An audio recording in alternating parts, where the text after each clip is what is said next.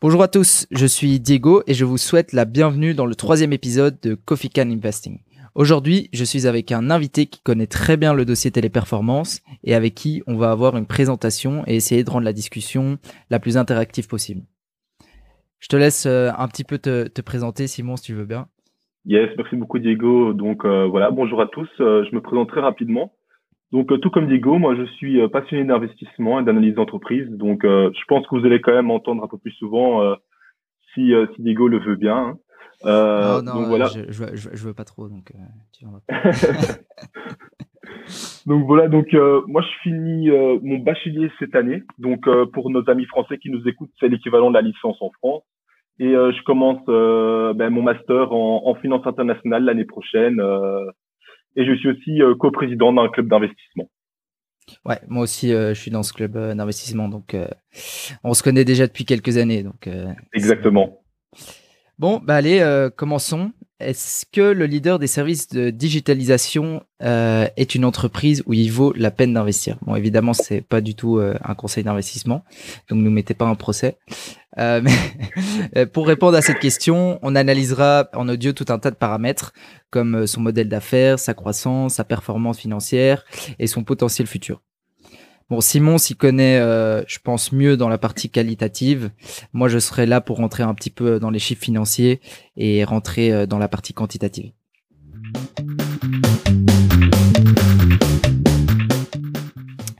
Simon, est-ce que tu sais un peu nous expliquer le contexte dans lequel étaient les performances? Un peu euh, son histoire et faire peut-être une petite description pour ceux qui connaissent pas la société. Ouais, bien sûr, bien sûr. Donc alors, euh, Téléperformance, c'est le numéro un mondial des prestations de services euh, externalisées et des conseils aux entreprises euh, dédiées à la gestion de la relation client. Donc le groupe est spécialisé en fait dans l'externalisation des centres de contact dédiés à la gestion de la relation clientèle. Ça a été créé donc en 1978 par Daniel Julien. Donc c'est une entreprise qui date déjà quand même depuis pas mal de temps. Et actuellement, donc ah non, de, en fin 2022, elle avait 410 000 euh, employés à travers le monde. Donc, ce qui est quand même, euh, je pense qu'elle fait partie du top 20 des plus gros employeurs dans le monde. Ouais, euh, en, européen, ça doit être un des premiers, c'est sûr. Et ouais, dans le monde, je pense, c'est même dans le top 10. Hein.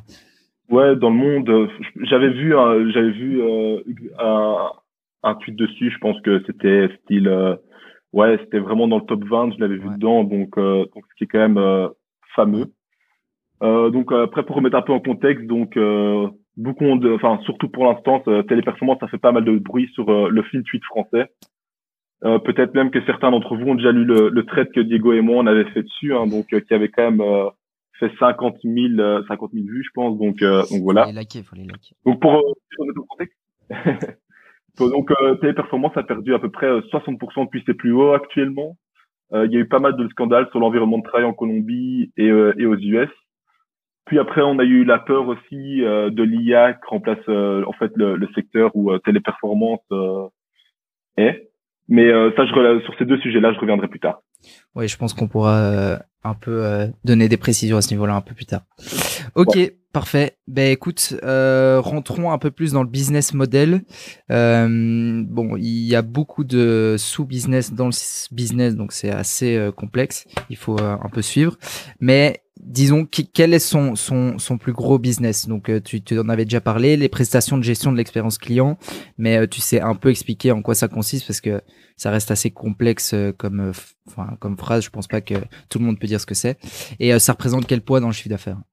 Ouais, donc en fait, c'est sur les secteurs sur lesquels en fait elle est, c'est des secteurs qui sont méga complexes et, pas faciles forcément à comprendre parce que surtout qu'elle est plein sur plein de, sous-segments aussi, donc ça change, mais en gros, la, la prestation de service représente euh, presque 86% de son chiffre d'affaires total, donc euh, ce qui est énorme. Donc c'est un secteur en fait qui permet un flux de données en temps réel, de proposer des analyses plus approfondies, euh, des préférences et des comportements des clients. Donc ça ne pas confondre avec la gestion de la clientèle qui est différent en fait. La, la, gestion de la clientèle en fait on va le plus le retrouver en fait dans tout ce qui est euh, commercial. Donc donc voilà c'est l'autre c'est l'expérience clientèle et l'autre c'est la gestion de la clientèle. Donc c'est deux mondes complètement différents euh, où il faut pas confondre. Euh. Ouais. Ouais, donc, euh, mais ils font, ils font quand même de la gestion euh, clientèle. Ils, ils sont pas euh, que dans, dans. Ouais, mais la majorité, la majorité de son, de, de, de son chiffre d'affaires vient de l'expérience. C'est surtout ça la différence. Ok. Et concernant, donc, tu as dit que c'était 86% du, du chiffre d'affaires, c'est ça? Ouais. Donc, euh, concernant l'autre partie, c'est les services spécialisés. Tu sais expliquer aussi un petit peu euh, ce que ça veut dire? Ouais, donc euh, les services spécialisés, donc c'est le, le reste du chiffre d'affaires. Euh, c'est un secteur en fait qui a une meilleure croissance et euh, des meilleures marges. Euh, parce qu'en fait, comme son nom l'indique, c'est vraiment des services qui sont spécialisés. Euh, donc, on va y retrouver en fait des services de traduction, aussi y retrouver la, la, gestion de demandes visa et services consulaires. Et en fait, c'est un peu tous les trucs un peu plus chiants que les entreprises veulent un peu veulent externaliser, quoi. Mmh ouais, en plus, euh, enfin, c'est des trucs, euh, comme tu dis, hyper spécialisés. Donc, à forte marge, euh, typiquement, la gestion des demandes de visa électronique, c'est pas, c'est pas le truc le plus facile à faire, quoi. Ouais, voilà. Et puis après, si on peut reprendre l'exemple, par exemple, du Covid aussi, où ben, l'État français avait justement externalisé les centres d'appel à téléperformance parce que eux, ils avaient voilà un peu la flemme de s'en occuper, quoi, tu vois.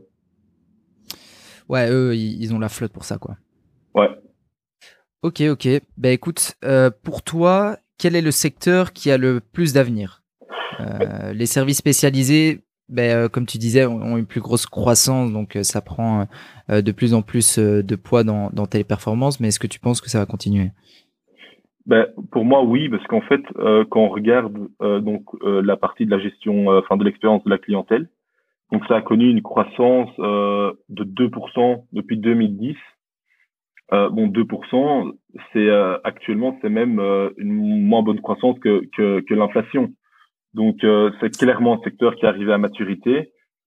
Il n'y a plus énormément de croissance dedans. Par contre, pour moi, les services spécialisés ont une croissance qui est de 6%, ce qui est déjà beaucoup mieux. c'est à des meilleures marges. on arrive au, enfin c'est un peu le début de ces services aussi. Donc pour moi, c'est clair qu'en fait le futur de téléperformance se trouve dans les services spécialisés. Après, elle va certainement encore aller acquérir des entreprises qui sont justement dans la gestion d'expérience clientèle. Mais pour moi, le futur, c'est dans les services spécialisés. Ouais, justement, euh, parfaite transition. Je, je sais qu'ils ont un gros track en M&A, euh, donc en fusion et acquisition pour les francophones. Euh, mais c'est quoi un peu leur vision pour se développer dans les 10, 20 prochaines années? En fait, euh, ils ont clairement une seule stratégie euh, Téléperformance, c'est juste la croissance par acquisition. Donc euh, chaque année, ils dépensent énormément en acquisition, encore justement avec euh, ben, l'acquisition de Majorel. Donc euh, en fait, le but premier de Téléperformance, c'est d'acquérir des entreprises dans un secteur où elle n'est pas encore présente. Donc elle va se tourner vers des entreprises de taille moyenne de préférence, qui sont solides et qui, qui ont des, des synergies avec leur base client. Ouais. Ok. Et euh, au niveau du management, ils ont une composition assez classique, euh, mais l'élément clé, ça reste euh, Daniel Julien, donc tu disais fondateur et l'actuel CEO de l'entreprise. Il a quel âge plus ou moins ça, représente un risque pour la société ou pas? Ben, Pour moi, là, il a actuellement il a 70 ans, donc bon, je pense qu'il a encore quelques années devant lui. Hein, donc c'est, mais bon, il commence clairement à avoir un âge où peut-être prendre sa retraite voilà, parce qu'il a quand même déjà bien travaillé. Mais pour moi, ça représente pas du tout un risque parce que il y a des personnes qui sont très qualifiées, qui sont présentes dans le board. Euh, et puis après, pour moi, Daniel Julien est quand même un homme intelligent parce qu'il a quand même réussi. Enfin, il a quand même créé une belle entreprise. Donc c'est quand même un gars qui est intelligent, surtout sur le secteur sur lequel il est, c'est pas facile. Euh, donc je pense que si jamais il doit avoir un pépin, je pense qu'il a déjà tout prévu, quoi. Ouais. Ok, ok. Euh, donc, peut-être un mauvais point pour l'entreprise, c'est l'alignement d'intérêts du management. Il ne possède pas tellement de parts dans la société au final. Euh, t'en, penses quoi? Non, c'est vrai. Euh, bah, Daniel Julien détient en fait 2% des parts de la société, ce qui est pas énorme. Bon, moi, bon, il est toujours là, mais bon, avoir 2% du capital, euh, ça représente pas grand-chose. Mais par contre, en fait, les, euh, les membres du board ont un salaire qui est fixe et un salaire qui est variable. En fait, ça peut monter jusqu'à 50-50, donc c'est-à-dire 50% en fixe et 5% en variable. Et en fait, le, le variable dépend justement de, de la performance de l'entreprise. Donc ça, ça aligne en fait, ça s'aligne en fait avec les avec l'actionnaire quoi.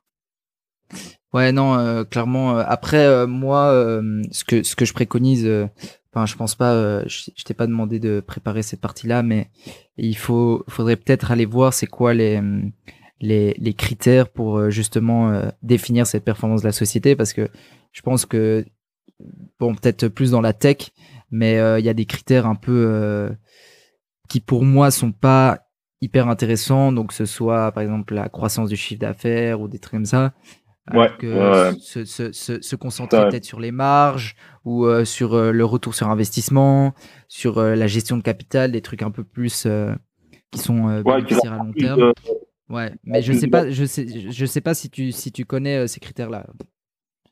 Ouais, ouais, bien sûr, ouais. Bah, non, je les, je les, non, en fait, je les connais pas, euh, je les connais pas pour. Mais, euh, mais ça, bah, peut-être un petit conseil pour ceux qui. Ouais, ouais, ouais. Mais peut-être un, conseil pour ceux qui écoutent et qui essayent de, de regarder la qualité du management, c'est d'aller voir justement ces critères-là. Et si vous voyez des trucs comme EBITDA ajusté, marge EBITDA, des trucs comme ça c'est même pas la peine de regarder. Euh, moi, pour moi, c'est next quoi. Ok, bah écoute, euh, rentrons dans le vif du sujet. Euh, si vous suivez l'actualité financière, vous savez que Téléperformance a une performance horrible depuis fin 2021. il y a eu deux, trois raisons à cela. Tu en as un petit peu parlé juste avant, mais c'est peut-être le moment pour, pour se plonger un petit peu dedans. Je, te laisse expliquer un peu ces points-là. Ouais, je vais, euh, je vais développer plus ce que j'ai dit là tout, là, tout à l'heure. Hein. Donc, euh, tout d'abord, ce qu'on a eu en fait, euh, on a eu un scandale concernant l'environnement de travail aux USA et en Colombie. Bah, c'était clairement une fake news. ça a été démenti par par l'entreprise. ils ont réalisé un audit externe dans les deux pays sans preuve concluante. Et puis après, de, de plus, Téléperformance, pour la deuxième année de suite, a été euh, élue euh, parmi les 25 meilleures entreprises où travailler. Euh, donc bon, ça veut dire, ça veut dire quand même, c'est dire qu'à niveau euh, niveau social et gouvernemental, la, la boîte s'en sort très bien, quoi. Donc donc ça, c'est le premier point. Ensuite, pour les, les deux autres événements, c'est un peu arrivé au même moment. Donc, je parle d'abord de l'acquisition de Majorel et, et la, la, la peur de l'IA, en fait.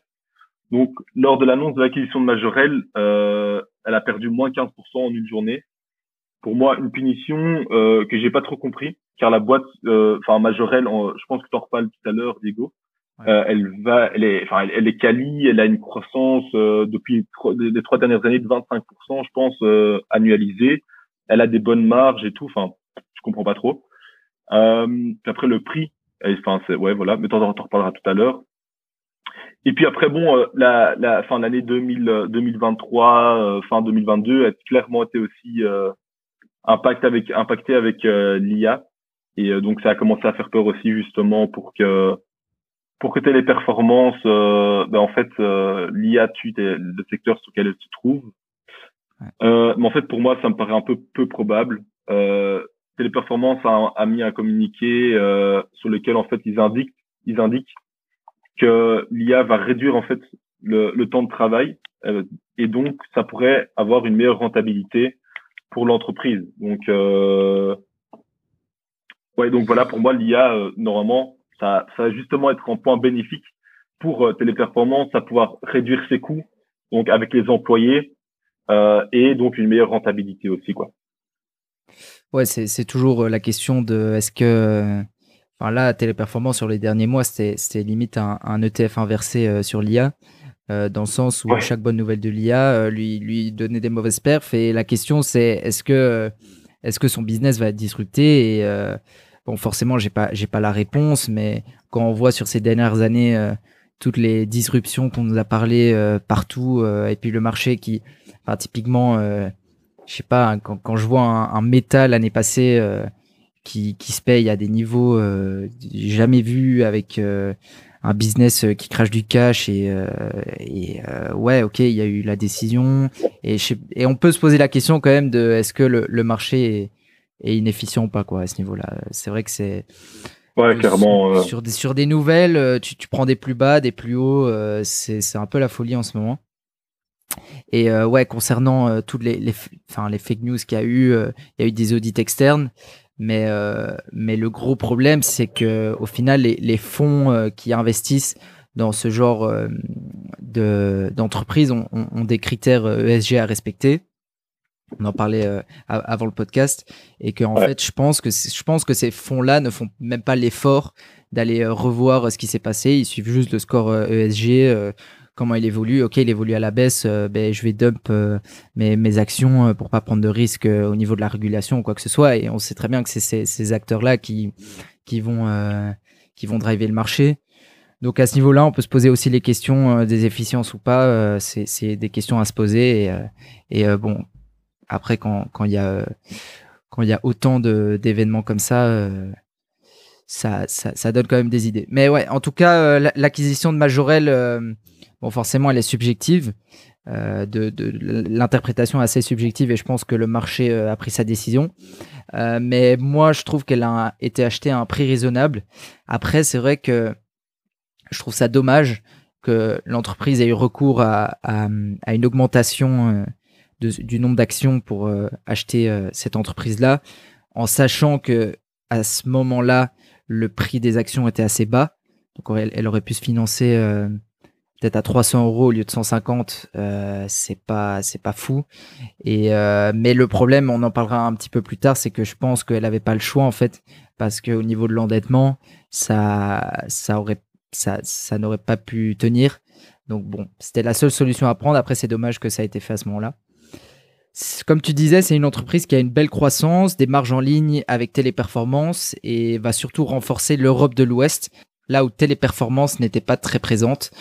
Euh, il se concentrait plutôt Amérique du Nord, Amérique latine. Ouais, c'est euh, son plus gros marché en fait. Ouais. son plus gros marché à Téléperformance, c'est justement c'est euh, aux États-Unis. Donc euh, c'est là où il est le plus présent en Amérique latine, tout ça aussi. Et en fait, c'est un peu moins en Europe. Et, et du coup, c'est parfait avec Majorel, quoi. Ouais, non, franchement, c'est une belle acquisition euh, stratégique. Euh, mais euh, bon, le marché l'a interprété comme, comme disons, un achat offensif pour contrer justement donc son autre concurrent qui est Concentrix a racheté WebHelp, qui était à ce moment-là donc le, le quatrième acteur ou le troisième acteur, je sais plus. et comme c'est quoi un peu ton avis là-dessus? Est-ce que tu as l'impression que c'est c'est c'est une panique? Ou c'est bah, en, ton avis là-dessus? En fait, moi, euh, je pense pas que c'est une panique parce qu'une acquisition aussi grosse, euh, ça se fait pas en une semaine. Donc, en fait, entre l'annonce de Concentrix qui rajoute, euh, qui, qui rachète WebHelp et euh, Téléperformance qui, qui rachète euh, Majorel, il y a eu une semaine. Mais une entreprise comme Majorel, ça, ça s'achète pas en une semaine. Donc, c'est quelque chose qui a été prévu pendant des semaines, voire peut-être même des mois. Donc euh, pour moi, ça me fait pas peur. Et en fait, euh, par rapport justement à la concurrence, ben, en fait, pour moi, dans, dans 10, 15, 20 ans, ce secteur-là, en fait, va être dominé par deux entreprises. Pour moi, c'était les performances et concentriques. Parce qu'on a un marché qui est hyper fort segmenté. Donc, il y a plein d'entreprises qui sont là. Il y a plein de possibilités d'acquisition. Et euh, Téléperformance et Concentrique sont en fait les, les deux leaders sur ce marché. Hein. Et pour moi, ça va juste se créer un duopole à un moment donné et, euh, et Téléperformance et Concentrique sont être les deux gagnantes en fait de, cette bataille, tout simplement. Et euh, enfin, il y a, y a plein de croissance encore à aller chercher sur ces sur ces deux entreprises. Et donc pour Téléperformance, évidemment, qui nous intéresse plus. Bah, c'est vrai que là, ils ont réussi à acquérir le troisième et quatrième acteur. Le, je pense que le cinquième, maintenant, il va avoir. Euh, ça va être très dur pour lui d'aller chercher euh, ben, les, les, deux gros mastodontes en termes de, quoi. En termes de part de marché, en fait, euh, en fin 2021, Téléperformance avait 7% du marché, Concentrix 6%, et puis WebHelp et Majorel, c'était plus ou moins tous les deux 2% du marché. Donc si on rajoute ça, ben, ça fait alors du coup 9 pour Téléperformance et 8 pour Concentrix. Mais bon, ça c'était en 2021, donc maintenant j'imagine que les parts de marché sont encore plus grosses pour Téléperformance Centrix. Mais ça veut dire vraiment, c'est-à-dire qu'à deux, elles ont euh, même pas 20% des, des, parts de marché du secteur. Et donc, mhm. elles vont pouvoir encore acquérir plein d'autres entreprises derrière et possibilité de croissance de, de fou, quoi. Ouais, ok. Et euh, quel est un peu ton avis donc sur le mot ou douve en français de l'entreprise? Ce qu'on veut évidemment, c'est des entreprises qui restent là pendant encore 10, 20, 30 années ça reste le leader, mais est-ce qu'elle peut maintenir cette position de leader? Ouais, pour moi, oui. Hein. Euh, bah déjà, tout d'abord, euh, bah, pour moi, le plus gros mode qu'elle a, ce sont les barrières de sortie. Donc en fait, c'est-à-dire des ce que ça coûte en fait aux clients de pouvoir de quitter Téléperformance? donc là, je reprends l'exemple classique en fait pour vous expliquer un peu ce que c'est les, les barrières de sortie. Quand vous voulez changer de banque, ça va vous coûter de l'argent, du temps, ça va être chiant et du coup vous allez rester à votre banque. Et ça en fait, quand c'est solide comme ça, bah, du coup vous allez rester à votre banque et ça c'est bénéfique. Et c'est pareil pour téléperformance. Téléperformance en fait se spécifie tellement fort pour un client que si le client veut quitter ses services, bah, ça va lui coûter trop cher en temps, en argent et, euh, et du coup bah, il va rester et la preuve en est la durée moyenne d'un client est de 10 ans quand même donc euh, ce qui n'est pas rien. Puis après, comme deuxième autre aussi, j'ai les besoins capitaux euh, ou les barrières à l'entrée en fait. Hein. Donc c'est un secteur où, où tu veux pas arriver avec une révolution et commencer à grappiller toutes les parts de marché d'année en année. C'est un secteur qui est hyper segmenté euh, et pour croître, faut acquérir, faut acquérir et pour acquérir, acquérir, faut des capitaux. Euh, et donc pour moi, ben, Concentrix et Performance vont, vont se partager le secteur, comme je disais tout à l'heure, euh, d'ici 15-20 ans, quoi. Ouais, et puis euh, Bon, euh, c'est peut-être pour rajouter un petit peu, euh, c'est, je dirais, 410 000 employés, c'est même plus maintenant. bah maintenant que l'acquisition de Majorel, c'était c'était 90 000, donc là ils sont à 500 000, quoi, tu vois. Ouais, c'est. c'est un demi-million d'employés. Euh... Je veux dire, forcément, tu vas créer des synergies et, et des économies d'échelle, ça c'est sûr au vu de la taille. Euh, après, forcément, c'est, ils sont pas dans le secteur manufacturier, donc euh, ça c'est pas non plus un avantage euh, énorme, mais ça reste un avantage. Euh, mais bon, créer un, un, truc à 500 000 employés euh, qui peut concurrencer, bon, c'est complexe, mais à voir. Ok, super. Euh, T'as pas autre chose à rajouter? Je vais peut-être passer à la partie quantitative. Non, non, vas-y, j'ai fini. Okay. Nice. Bah écoute, passons un peu aux, aux données clés donc au niveau de l'EBITDA, ils sont actuellement en 2022 à 21,46% de marge. En 2014, ils étaient à 14,48%. Donc ça fait une belle expansion. C'est surtout euh, euh, dû en fait à la croissance, tu disais, des services spécialisés qui ont des bien meilleures marges. C'est 32% de marge EBITDA, alors que le core business où ils ont, euh, tu disais, 86% du, chiffre d'affaires, ça reste des, des, services à faible marge. Donc c'est surtout ça qui a drivé la hausse. En marge nette, ils sont à 7,91% actuellement versus 5,44% en 2014. Je prends euh, une échelle de temps de 10 ans pour, euh, pour voir la différence et on voit de toute façon que c'est en constante euh, expansion. Mais ça reste quand même moins fort que l'EBITDA. Donc j'avais un peu cette, cette, cette, prudence de me dire... les entreprises dans l'EBITDA, ils aiment bien mettre un peu tout et n'importe quoi, faire des EBITDA ajustés et justement donner des, des super ouais, chiffres. Alors que au final, quand on voit la marge nette, ouais, elle a pris quand même 200 euh, points, un peu plus de 150, euh, mais comparé à l'EBITDA, ça n'a rien à voir. Quoi. Mais ça, ça, ça continue d'augmenter et surtout, euh, ouais, avec cette croissance des services spécialisés, euh, franchement, ça a des belles marges.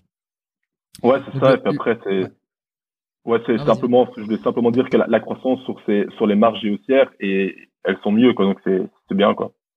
Ouais, et puis on verra surtout que dans le secteur, c'est c'était les performances qui, qui, qui arrivent à avoir les meilleures marges euh, sur une longue période. Ça démontre quand même aussi une euh, peut-être un, avantage concurrentiel qui est euh, historique. Après la question c'est est-ce qu'il va pouvoir le garder, mais en tout cas dans son secteur c'est Téléperformance qui, qui a les meilleures marges, donc ça ça donne quand même une indication assez forte. Donc le, le ROE, je disais, euh, il, se situe en moyenne à 16,75% sur les cinq dernières années. Euh, J'ai pris en compte euh, aussi la pandémie, forcément ça baisse un peu. Hors Covid-19, ce chiffre se situe autour des 17,5, donc ça prend 100 euh, points de plus. Et l'entreprise prévoit de relever cet objectif pour les maintenir au-dessus des 20%. Ils ont fait ça sur les deux dernières années et leur objectif c'est plus de 20%. Ça paraît un objectif correct et en ligne avec euh, ce qu'attendent les actionnaires. Le ROA, donc le rendement des actifs, il est dans les 6-7%. Donc euh, aussi en alignement avec le, ROE, l'entreprise prévoit d'augmenter ce pourcentage à 8-9%, euh, notamment grâce à de l'effet de levier, on verra plus tard avec la dette, et une croissance des revenus à faible intensité capitalistique. Donc les services spécialisés, forcément, tu as besoin de plus de personnes que des machines ou des trucs comme ça. La marge opérationnelle sur les flux de trésorerie de TEP est de 15%. Donc la marge, qu'est-ce que ça veut dire? Donc c'est euh, les cash flows que l'entreprise reçoit de son business. Donc si tu enlèves euh, les cash flows qu'il reçoit par le financement, euh, par les acquisitions, etc., ça reste 15%, ce qui est supérieur à la marge nette. Donc c'est assez bien. Et les marges free cash flow, elles restent supérieures aussi à la marge nette et elles sont de 11,6%. Donc ça reste supérieur que la marge nette. Donc ça toujours un, indicateur à, regarder quand vous voyez la marge nette, comparez-le avec le free cash flow. La mauvaise nouvelle, c'est de se retrouver avec des marges free cash flow qui sont euh, euh, plus basses que les marges nettes, mais dans ce cas-là, c'est l'inverse, donc c'est plutôt une bonne nouvelle. Et euh, elles sont aussi en, constante augmentation, notamment grâce à un capex qui est moins important d'année en année, puisque forcément ils sont essaient de se développer avec des acquisitions. Et quand vous regardez le free cash flow, en fait, moi, ce que j'ai fait, c'est j'ai enlevé les, le coût des acquisitions, ou en tout cas, tu normalises le coût des, acquisitions. C'est peut-être plus intéressant parce que des années, ouais, ils vont prendre un milliard en acquisition. Forcément, le free cash flow, il va être nul, mais c'est parce que c'est de l'investissement. Les dépenses en capex, elles se situent dans les 4-5% du chiffre d'affaires. Euh, on en a un petit peu parlé avant. Bon, l'entreprise, euh, elle est pas hyper intense capitalistiquement, donc euh, donc ça c'est bien à ce niveau-là. Et la situation de liquidité, elle est assez stable avec des bons quick et current ratio. Ils sont toujours au-dessus des 1, donc à ce niveau-là, il n'y a, pas trop de quoi s'inquiéter. Ce qui est peut-être un peu plus inquiétant, c'est son endettement. Donc ils arrivent à, baisser leur leverage à un peu moins de 2 après un pic à 3 en 2016. Moi, perso, je me méfie un peu de ces chiffres-là parce que j'ai l'impression qu'elle veut un peu camoufler quelque chose de 1, en fait, ils donnent ce leverage avec un EBITDA ajusté. Et moi, toutes les entreprises qui donnent euh, des chiffres avec des EBITDA ajustés, ils peuvent foutre euh, n'importe quoi dans, dans, dans ces chiffres-là. Et, euh, et je me méfie assez, assez fort.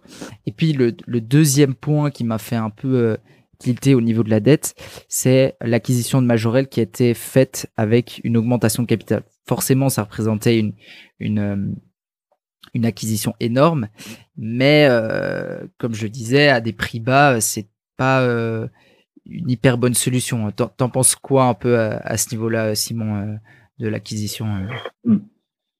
ben moi, en fait, je suis, tout à fait d'accord avec toi. après, si maintenant je me mets à la place de Téléperformance, avec les taux d'intérêt qui augmentent et tout ça, maintenant, s'il devait, euh, je sais plus, euh, c'était quoi, c'est 3 milliards l'acquisition, je pense. Euh, donc, ouais, un truc comme ça, euh, même, un peu, plus. Voilà, donc. Ouais, ouais 3 milliards. Maintenant, je m'imagine, s'ils avaient emprunté, enfin, s'ils avaient dû emprunter 3 milliards avec un taux d'intérêt, ben, je sais pas combien, combien c'est. franchement, ça aurait pu, enfin, ça aurait pu faire un peu des chiffres, ben, justement, sans les leverage, un peu plus dégueulasse et plus inquiétant. Du coup, d'un côté, pour eux, c'est logique qui, qui fasse une augmentation de capital parce que bon ça, ça coûte cher maintenant de s'endetter tu vois. C'est plus comme euh, c'est plus comme il y a il y a deux ans donc euh, après moi c'est clair que enfin se faire diluer ça fait chier à tout actionnaire qui est déjà là quoi. Donc c'est un, c'est un peu embêtant. Bah je me mets à leur place mais euh, après c'est je, suis, je suis tout à fait ton avis ouais après après c'est une c'est une dilution mais au final tu enfin tu vas te faire quand même diluer mais il faut quand même se dire que le chiffre d'affaires, il va passer de maintenant peut-être 8, 8 milliards 5 ça va être un géant à 12 milliards, ça va prendre 4 milliards de, de CA, ça va faire des belles synergies. Bon, forcément, le, le, forcément, le management, il va dire, ouais, on, on fait des, des, synergies de malades, 100, 150 millions de synergies. Bon, faut rester quand même euh, méfiant par rapport à ces titres et, à, ces, à ces chiffres. Et euh, il faudra surveiller euh, ce point-là, justement, aux résultats. C'est quand les, les prochains résultats Là, on, on fait là le 23 juillet? Je pense que c'est le 26. Ah ouais, donc c'est dans trois jours. Quoi. Bon, on fera, on fera, peut-être un, petit update euh, des résultats euh, sur euh, notre Twitter. L'occasion de placer une petite promo. venez nous follow. mais ouais, je pense que c'est clairement les points à surveiller. Ça va être est-ce que l'intégration de Concentrix elle est réussie, le niveau de la dette. Est-ce qu'ils vont justement prévoir un plan pour euh, essayer de faire baisser un petit peu ce leverage là Et puis, euh, et puis évidemment, euh, l'IA. Bon, un petit point positif pour les boursicoteurs euh, Twitter seulement intéressés par le dividende, c'est le rendement de téléperformance. Il est actuellement quand même supérieur à 2% avec la baisse du prix par rapport à moins de 1% avant la chute. Euh, après, le plus intéressant pour moi, c'est la hausse de ce dividende-là. Sur les 10 dernières années, il est passé de 60 centimes par action à 3,4 euros. Ça fait une hausse annualisée de 15,6%. Et le payout ratio, il est 35% par politique d'entreprise, donc euh, il est assez euh, soutenable à ce niveau-là. Pas de problème à ce niveau-là, c'est quand quand même intéressant, non Ah, mais franchement, c'est le genre de boîte. Ben moi, justement, je suis, je suis, un peu plus axé dividende, je l'avoue. même niveau, enfin, même si niveau impôt, c'est un peu embêtant.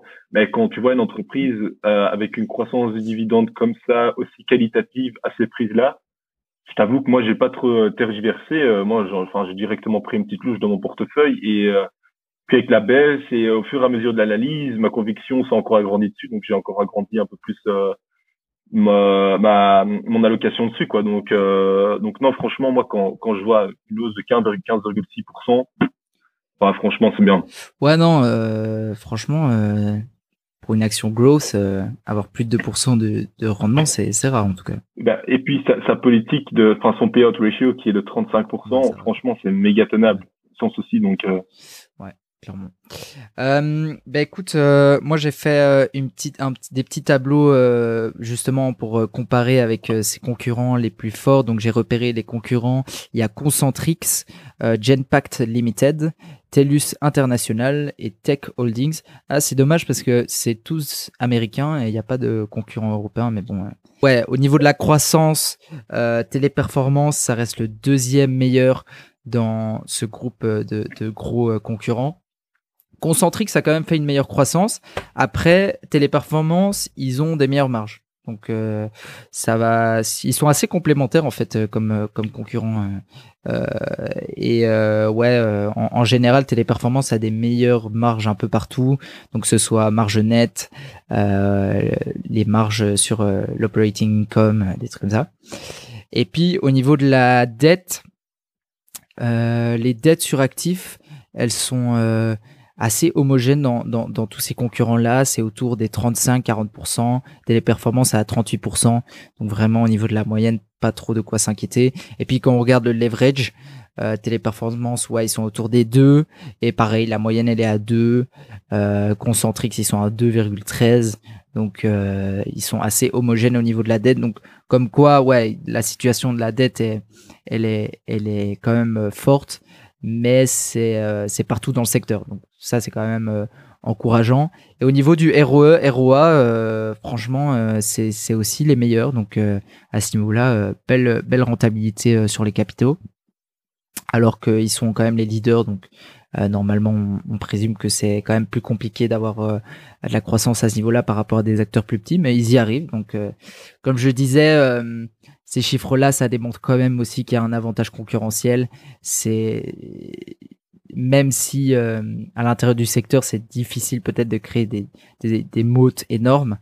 Euh, en tout cas, à l'intérieur de son secteur, ils sont quand même, euh, par rapport aux chiffres, c'est certain qu'ils ont quand même un avantage concurrentiel par rapport aux autres. Et bon, avant de passer peut-être à, la valorisation, Simon, est-ce que tu sais donner un petit peu ton avis sur ça? Sur sa valo? Ben, Pour moi, enfin, je pense que la vie est claire, c'est que pour moi, niveau valorisation, elle est, elle est, pour moi, elle est sous-évaluée. Euh, après, attention, c'est pas un conseil d'investissement, donc oui, euh, ah, oui, oui. mais, mais, euh, mais pour moi, pour moi, mon avis à moi, c'est qu'elle est, elle est fortement sous-évaluée. Et pour moi, en fait, le, le risque-reward dessus est, euh, est beaucoup trop intéressant pour ne pas s'y intéresser. C'est surtout ça, en fait c'est euh, je sais plus, je connais plus son son ratio sur bénéfice, mais c'était un style. Bah, euh, ça, doit être, ça, doit être, 12, un truc comme ça. Euh, et puis même, il n'y a pas la. Ouais, 12. Après, il y a pas. Euh, le problème, en fait, c'est qu'il n'y a pas la prise en compte de de de de, de, l'acquisition de Majorel, ouais. de, des bénéfices qui vont arriver par rapport à Majorel plus la dilution. C'est pour ça que ça, ça va être donné euh, dans, dans les résultats ou même, bon, si on, si, moi, je l'ai calculé, ouais, c'est environ 12, 12, 13 fois, ouais.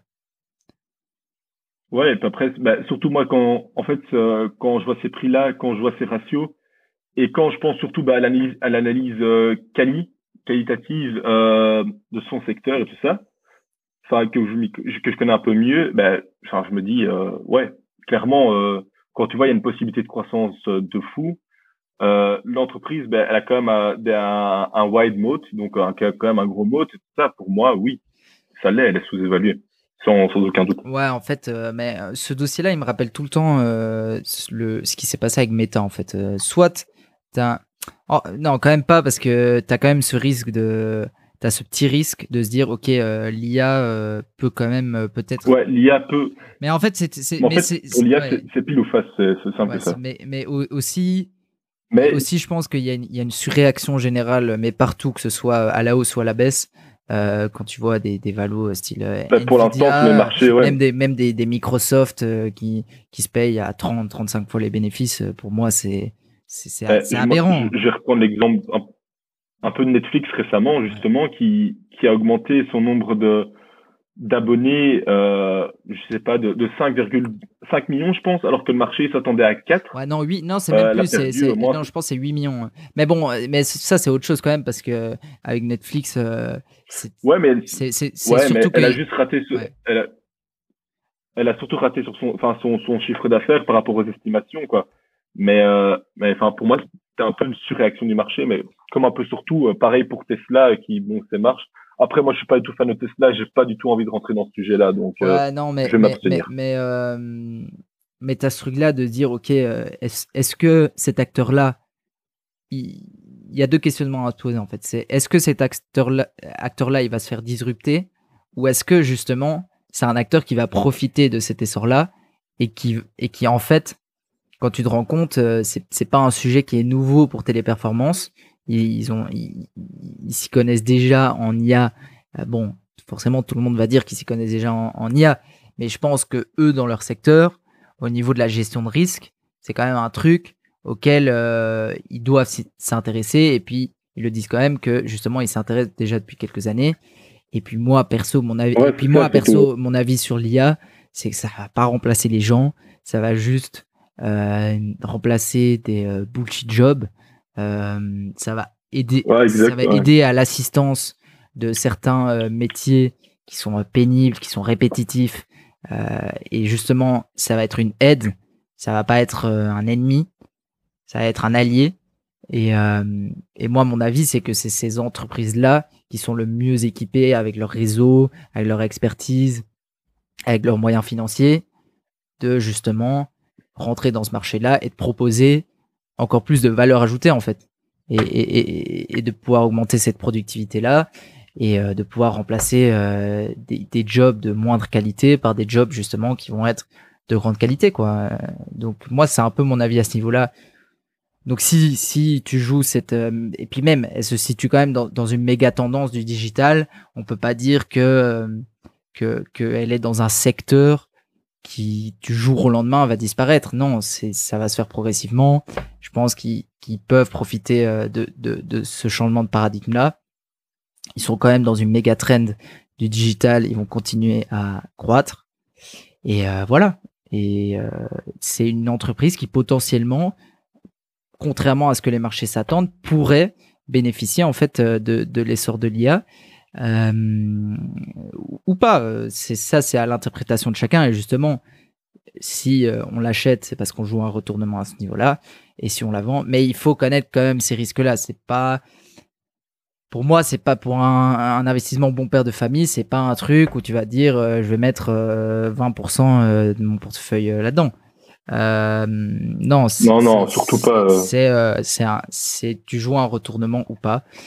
c'est comme ça. Si ça marche, je pense que ça va être lucratif. Et euh, si. Euh, bah, ça dépend un peu de la stratégie de l'investisseur. Ouais, hein. si, si, C'est un peu ça, quoi. En tout cas, c'est sûr que financièrement, euh, avec les, les projections, clairement, tout le monde va dire qu'elle est sous-évaluée. Il n'y a pas, il y a pas de un, un peu style méta en octobre 2022, mais ça, ça va dépendre du, du futur et peut-être que ça va changer. Donc ça, on le saura dans les prochains mois et ça risque d'être intéressant en tout cas. Ben, on va le, enfin, on va le savoir peut-être euh, le, le 26 juillet, déjà, déjà dans, quelques jours. Ouais, déjà le 26 juillet, euh, ben, ça va aussi baisser euh, fortement avec la première publication des résultats il y, a, il y, a, trois mois, où justement ils avaient abaissé un peu bah, leurs prévisions et le marché avait ouais, voilà. ça en mode, ok, ils, sont déjà, ils commencent déjà à se faire disrupter, les clients qui partent, etc. Et euh, dans trois jours, euh, ce sera un jour hyper important pour euh, Téléperformance. Et franchement, j'ai hâte de voir ce qu'ils proposent un peu à ce niveau-là. Ouais, moi aussi j'ai hâte, mais j'espère que ce sera quand même positif, je l'avoue. Ouais, ouais, ouais. Bah bon, en tant qu'actionnaire, forcément, tu as toujours envie que ce soit positif. ah bah oui, clairement. Bah écoute, je pense qu'on a fait pas mal le, le, tour sur ce sujet. Je sais pas si tu as quelque chose à rajouter, sinon on, on, va se laisser là. Non, non, euh, pour moi, j'ai dit tout ce que j'avais à dire. Euh, j'ai vidé mon sac, on va dire. Ouais, t'as as envie de faire ta promo euh, de, de, ton de tes réseaux sociaux?